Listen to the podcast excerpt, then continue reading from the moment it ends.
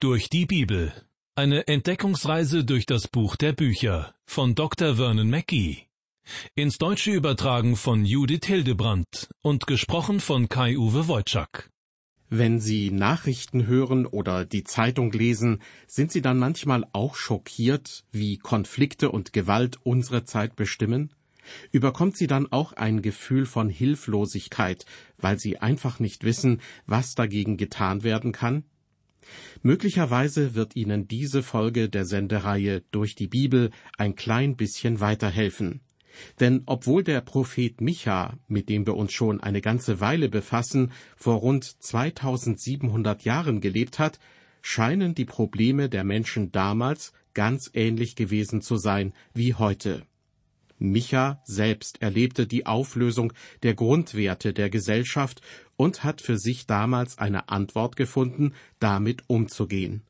Vielleicht hilft seine Antwort auch Ihnen, Mut zu fassen. Inzwischen sind wir im letzten Kapitel des alttestamentlichen Buches Micha angelangt, also in Kapitel 7. Diesmal stehen die Verse 5 bis 14 im Mittelpunkt. Inhaltlich knüpft dieser Abschnitt an die ersten vier Verse an, die wir uns zuletzt näher angesehen haben.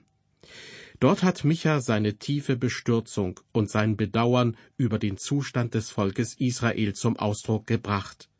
In seinen Worten waren zugleich auch Gottes Gedanken und Gottes tiefer Schmerz zu erkennen. Schauen wir uns nun an, was Micha weiter zu sagen hat. Ich lese Vers 5. Niemand glaube seinem Nächsten, niemand verlasse sich auf einen Freund. Bewahre die Tür deines Mundes vor der, die in deinen Armen schläft.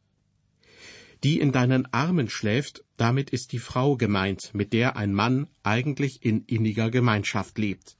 Doch selbst ihr kann er nicht mehr trauen, ebenso wenig wie einem Freund oder dem Nachbarn von nebenan. Liebe Hörer, dies ist ein Blick in die Gesellschaft in Israel vor 2700 Jahren. Michas Aufforderung, sich lieber nicht mehr aufeinander zu verlassen, deutet darauf hin, wie schlimm es um die Wertmaßstäbe in diesem Volk bestellt ist. Ich fürchte, was Micha hier zum Ausdruck bringt, passt auch in unsere heutige Zeit. Viele Menschen in der sogenannten zivilisierten Welt gehen feindselig miteinander um. Und gerade auch Christen, die zum lebendigen Gott stehen wollen, müssen damit rechnen, angefeindet zu werden. Jesus hat einmal gesagt, ihr sollt nicht meinen, dass ich gekommen bin, Frieden zu bringen auf die Erde. Ich bin nicht gekommen, Frieden zu bringen, sondern das Schwert. Solange das Böse in der Welt ist, wird es einen Kampf geben zwischen dem, was vom Geist Gottes kommt, und dem, was der Widersacher Gottes entgegensetzt. Es gibt einen Kampf zwischen Licht und Finsternis, zwischen Gut und Böse. Ich stehe meistens ziemlich früh am Morgen auf, um mich in aller Ruhe auf Predigten und Vorträge vorzubereiten. Oft ist es dann draußen noch dunkel. Dabei sitze ich an einem Schreibtisch, der an einem Fenster steht, das nach Osten weist.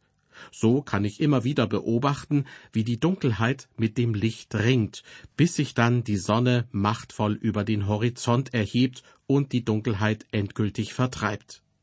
Abends vollzieht sich der Vorgang in umgekehrter Weise.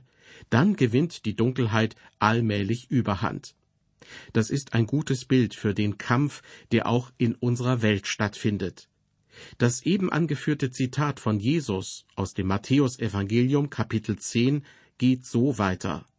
Jesus sagt, ich bin gekommen, den Menschen zu entzweien mit seinem Vater und die Tochter mit ihrer Mutter und die Schwiegertochter mit ihrer Schwiegermutter. Und des Menschen Feinde werden seine eigenen Hausgenossen sein. Ja, es gibt Zeiten, da kann man selbst den eigenen Familienmitgliedern nicht mehr trauen. Und das unterstreicht der Prophet Micha mit dem Rat, niemand glaube seinem Nächsten, niemand verlasse sich auf einen Freund, bewahre die Tür deines Mundes vor der, die in deinen Armen schläft. In Michas Aussage wird der Grad des Vertrauens bzw. Misstrauens von einem Halbsatz zum nächsten größer, vom Nachbarn über den Freund bis hin zum eigenen Ehepartner also bis zur engsten Beziehung, in der ein Mensch leben kann. Micha beschreibt damit nicht einen einfachen Konflikt, wie er immer wieder mal vorkommt, sondern die Auflösung der Grundwerte der Gesellschaft. Im Laufe der Jahre habe ich mir immer wieder Geschichten anhören müssen, die zeigen, dass Micha nicht übertreibt. Dass Eheleute einander nicht mehr vertrauen können, das ist bitterer Alltag. Micha spricht in Vers 5 von der Tür des Mundes, die besser verschlossen bleiben soll. Das meint, dass man sich jedes einzelne Wort sehr gut überlegen oder es vorsichtshalber lieber gar nicht erst aussprechen sollte. Und gleichzeitig muss man misstrauisch sein gegenüber dem, was andere einem sagen.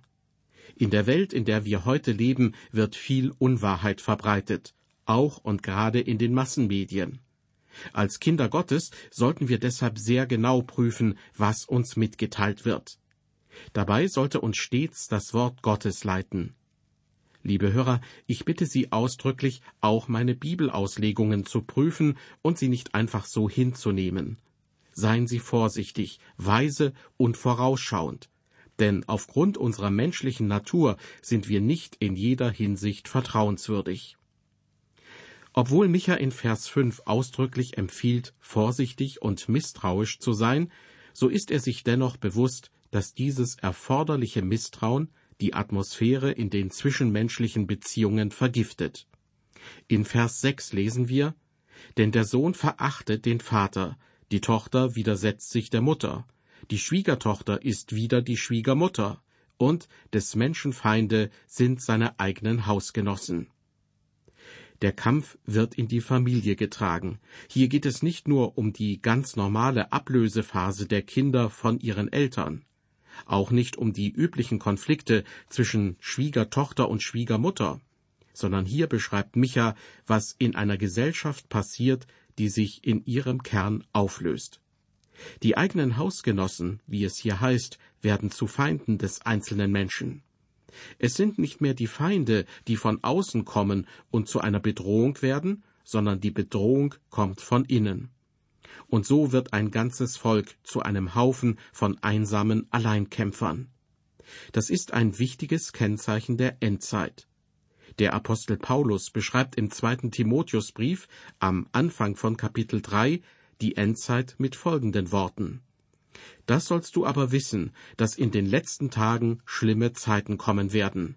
Denn die Menschen werden viel von sich halten, geldgierig sein, prahlerisch, hochmütig, lästerer, den Eltern ungehorsam, undankbar, gottlos, lieblos, unversöhnlich, verleumderisch, achtlos, wild, dem guten Feind, Verräter, unbedacht, aufgeblasen.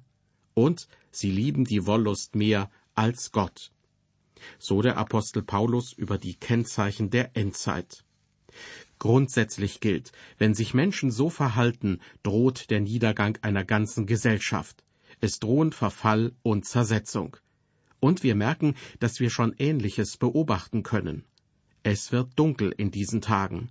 Wir erleben, dass Regierungen ungeahnte Möglichkeiten zur lückenlosen Überwachung ihrer Bürger haben. Doch wer überwacht die Regierenden? Ich habe den Eindruck, dass wir in einer Phase der Menschheitsgeschichte leben, die von uns allergrößte Wachsamkeit fordert. Der Prophet Micha offenbart in den vorgelesenen Versen seine Trauer über die Situation, die er hier beschreibt. Aller Stolz, alle Überheblichkeit und alle Schadenfreude hören auf. Es bleibt nur noch Schmerz. Auch der Zustand unserer heutigen Welt sollte unser Herz mit Trauer füllen. Doch was können wir in dieser Situation wirklich tun? Wie können wir uns angesichts der Auflösung grundlegender Werte unserer Gesellschaft verhalten? Können wir überhaupt etwas tun? Nun, Micha richtet seinen Blick auf Gott und ermutigt uns, dasselbe zu tun. Vers 7. Ich aber will auf den Herrn schauen und harren auf den Gott meines Heils. Mein Gott wird mich erhören. Der Satzanfang Ich aber bezeichnet einen Gegensatz. Statt zu verzweifeln, wird Micha aktiv und wendet sich Gott zu. Wir spüren hier die Zuversicht, die Gewissheit und das Vertrauen von Micha. Er ist sich sicher, dass Gott ihn erhören wird und dass Gott alles lösen wird. Jesus hat gesagt, dass in solchen Phasen der Heilsgeschichte die Nationen gegeneinander aufstehen werden und dass selbst Naturgewalten durcheinander kommen. Doch gleichgültig wie dunkel es wird und egal wie hoch die Wellen schlagen, Kinder Gottes sollten sich davon nicht beunruhigen lassen. Ihnen sagt Jesus zu, die Menschen werden vergehen vor Furcht und in Erwartung der Dinge, die kommen sollen über die ganze Erde, denn die Kräfte der Himmel werden ins Wanken kommen. Wenn aber dies anfängt zu geschehen, dann steht auf und erhebt eure Häupter, weil sich eure Erlösung naht. Ähnlich fordert Micha hier auf, allein auf Gott zu schauen, wörtlich auf den Gott meines Heils, der mich erhören wird. Gerade in diesen schlimmen Tagen sollten Kinder Gottes in besonderer Weise die Nähe Gottes suchen und nah am Wort Gottes bleiben, das uns ermutigt. Micha gebraucht hier das Wort schauen. Ich aber will auf den Herrn schauen, was man auch mit spähen übersetzen kann. Micha hat diesen Begriff auch schon in Vers 4 gebraucht. Dort hat er vom Tag der Späher gesprochen. Das Spähen oder Schauen ist ein geduldiges, hoffnungsvolles Warten. Micha will warten auf den Gott, der stärker ist als jeder Feind, jede bedrohliche Situation und jeder Widerstand. Er ist sich sicher, dass Gott antworten wird und sagt, mein Gott wird mich erhören. Und diese Sicherheit und dieses Vertrauen geben ihm den Mut, sich dem Gegner und den Widerwärtigkeiten entgegenzustellen. In den nun folgenden Versen acht bis zehn hören wir nun gewissermaßen die Stadt Jerusalem sprechen. Sie drückt Gott gegenüber ihr Vertrauen aus, obwohl es ihr momentan schlecht geht. An die Adresse der umliegenden Völker gerichtet heißt es zunächst in Vers 8, Freue dich nicht über mich, meine Feindin. Wenn ich auch da niederliege, so werde ich wieder aufstehen. Und wenn ich auch im Finstern sitze, so ist doch der Herr mein Licht. Hier begegnet uns ein wichtiges Prinzip, das wir in der ganzen Bibel finden. Wenn es auch mal scheint, dass Männer und Frauen Gottes fallen oder in Bedrängnis geraten, wird Gott sie doch wieder erhöhen.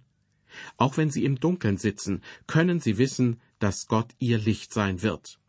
Deshalb, und ich wiederhole mich hier bewusst, sollen Kinder Gottes gerade in schweren Zeiten seine Nähe suchen und auf sein ermutigendes Wort achten.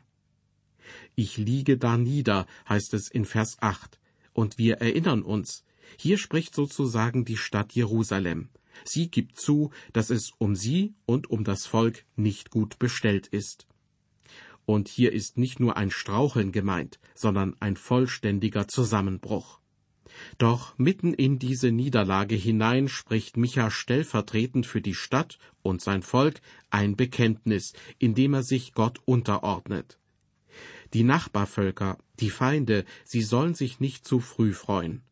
Auch wenn das Volk noch im Dunkeln sitzt, wird Gott, der Herr, schon bald sein Licht über ihm aufgehen lassen. Micha rechnet mit erstaunlicher Zuversicht mit der Rettung Gottes und vertraut darauf, dass Gott sein Volk befreien wird. Vers 9 Ich will des Herrn Zorn tragen, denn ich habe wider ihn gesündigt, bis er meine Sache führe und mit Recht schaffe er wird mich ans Licht bringen, dass ich seine Gnade schaue.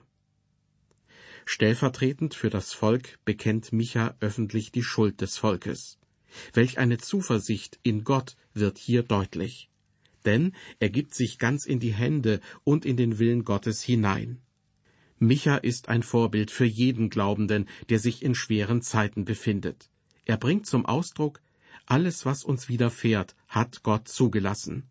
Deshalb sollen wir wissen, dass er nach wie vor die Kontrolle über alles behält und nichts seinen Händen entgleitet. Deshalb ist Hingabe an Gott die richtige Reaktion.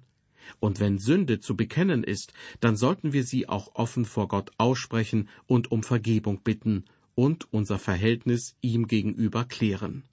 Das ist das Allerwichtigste, was wir tun können. Liebe Hörer, Sie und ich, wir haben ebenfalls gesündigt. Wir haben uns daran gewöhnt, im Wohlstand zu leben und haben uns damit abgefunden, dass in unserer Gesellschaft viele Dinge falsch laufen und dass Gottes Werte nicht geachtet werden. Manchmal haben wir bloß gelächelt, wenn sich andere Menschen daneben benehmen, oder haben die Augen verschlossen angesichts von Unrecht und moralischen Verfehlungen. Es ist an der Zeit, dass wir unsere Sünden bekennen. Zur Zeit von Micha ist es Gott, der durch die Assyrer die Sache führt und Recht schafft, um es mit den Worten von Vers 9 auszudrücken. Recht schaffen bedeutet in diesem Fall, Gott bestraft sein Volk, doch anschließend wird er es wieder ans Licht bringen und ihm seine Gnade zeigen. Erst dann wird das Volk erkennen, dass hinter dem Ganzen Gott steht und dass er es ist, der diesen Weg mitgeht. Doch nicht nur das Volk wird es sehen, stellt Micha in Vers 10 stellvertretend fest. Dort lesen wir, meine Feindin wird sehen müssen und in Schande dastehen, die jetzt zu mir sagt, wo ist der Herr dein Gott? meine Augen werden's sehen, dass sie dann wie Dreck auf der Gasse zertreten wird. Ja, Gott will sein Volk vollständig wiederherstellen, doch vorher muss er es tragischerweise strafen. Das Volk muss den Spott der Feinde anhören, die spöttisch fragen, Ihr habt gedacht, dass ihr einen starken Gott habt? Doch wo ist er? Warum hilft er euch nicht? Warum rettet er euch nicht? Ihr habt doch immer behauptet, dass er es tut, oder? Doch die Feinde erkennen nicht, wie Gott ist. Sie verstehen nicht Gottes Gerechtigkeit, haben keinen Sinn dafür, dass er an seinem Volk erzieherisch handelt. Doch nachdem Gott sein Volk gerettet hat, wird er sich den Nationen zuwenden, die ihm übel mitgespielt und versucht haben, sein Volk zu vernichten. Gott wird sie dann wie Dreck auf der Gasse zertreten. Im alten Orient wurde der Abfall aus dem Haus auf die Straße geschüttet und dort zertreten. Mit diesem Vergleich wird die völlige Vernichtung und die Scham und Schande der Feinde deutlich gemacht. In einer schamorientierten Kultur, in der Micha und die Nachbarvölker Israels lebten, war das das Schlimmste, was einem passieren konnte. Micha hat die Vernichtung der Feinde Israels vorausgesagt aber er wendet sich auch der Wiederherstellung Israels zu. In Vers 11 ist von Mauern die Rede, die wieder aufgebaut werden. Wie schon in den Versen davor hat Micha wohl die Stadt Jerusalem vor Augen, die hier sinnbildlich für das Volk Israel steht. Er spricht, Es kommt der Tag, da werden deine Mauern gebaut werden, da wird weit werden deine Grenze. Micha sieht, wie nach der Finsternis ein neuer Tag anbrechen wird. Dreimal findet sich in den Versen elf und zwölf ein Hinweis auf diesen besonderen Tag. An diesem Tag soll die Mauer gebaut werden.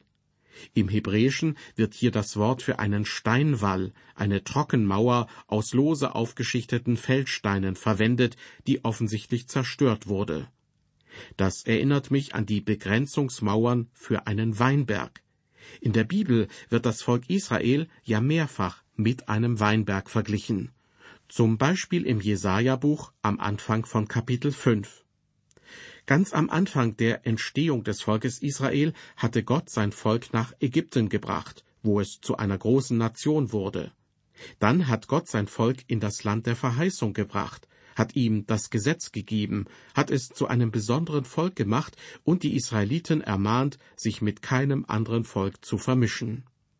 Aufgrund ihrer Sünden hat Gott die Israeliten später gestraft und erst in die assyrische, später die babylonische Gefangenschaft geraten lassen.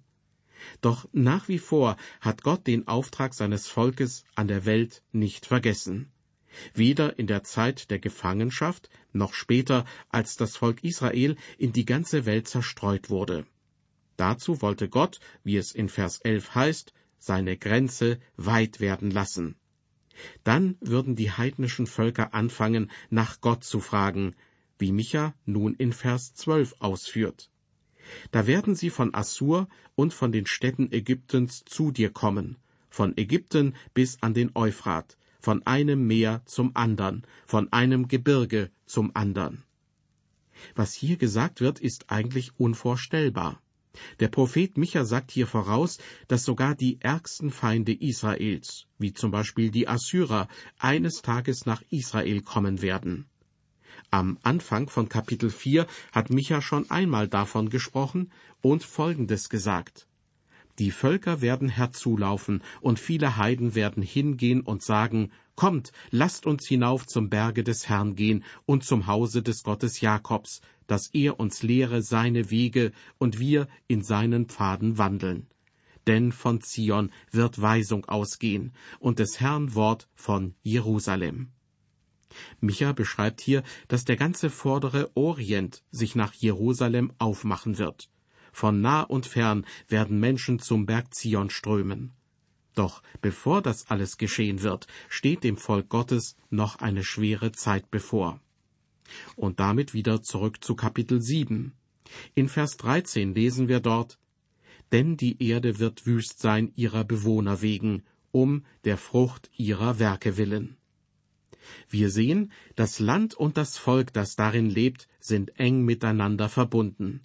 Das Land war nicht immer schon wüstenhaft, wie es jetzt ist.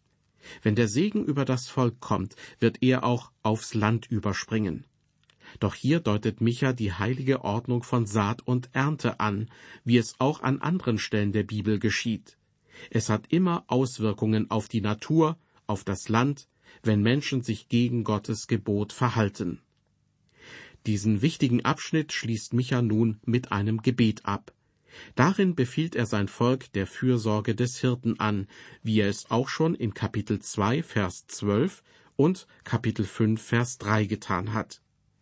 Du aber weide dein Volk mit deinem Stabe, die Herde deines Erbteils, die da einsam wohnt im Walde, lass sie in Baschan und Gilead weiden, wie von Alters.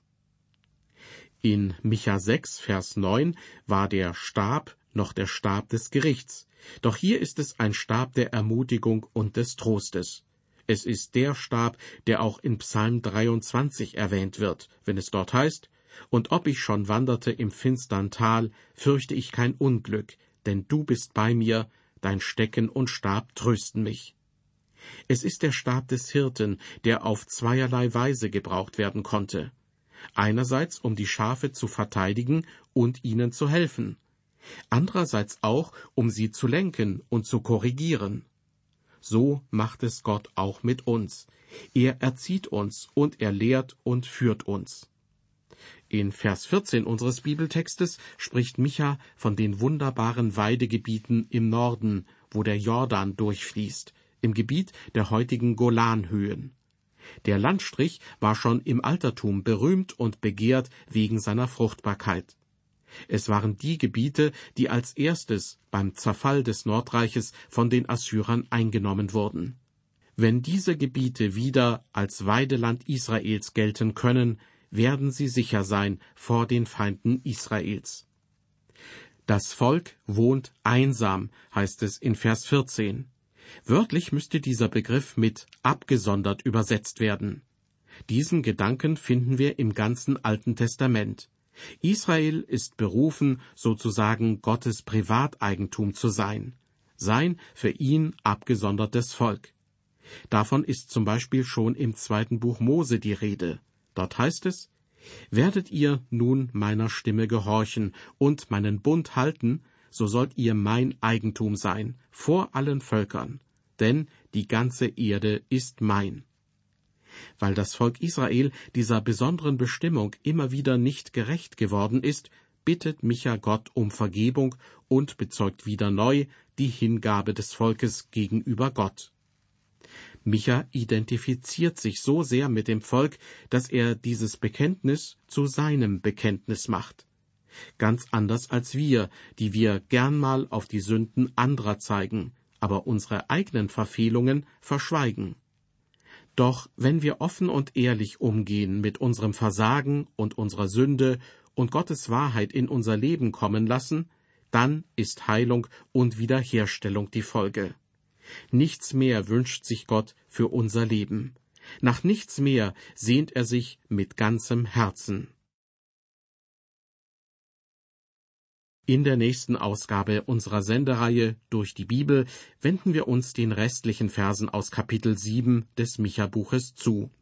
Und weil das siebte Kapitel zugleich auch das letzte Kapitel ist, werden wir also beim nächsten Mal das Buch Micha als Ganzes abschließen. Sind Sie wieder mit dabei? Ich würde mich freuen. Bis dahin, auf Wiederhören und Gottes Segen mit Ihnen.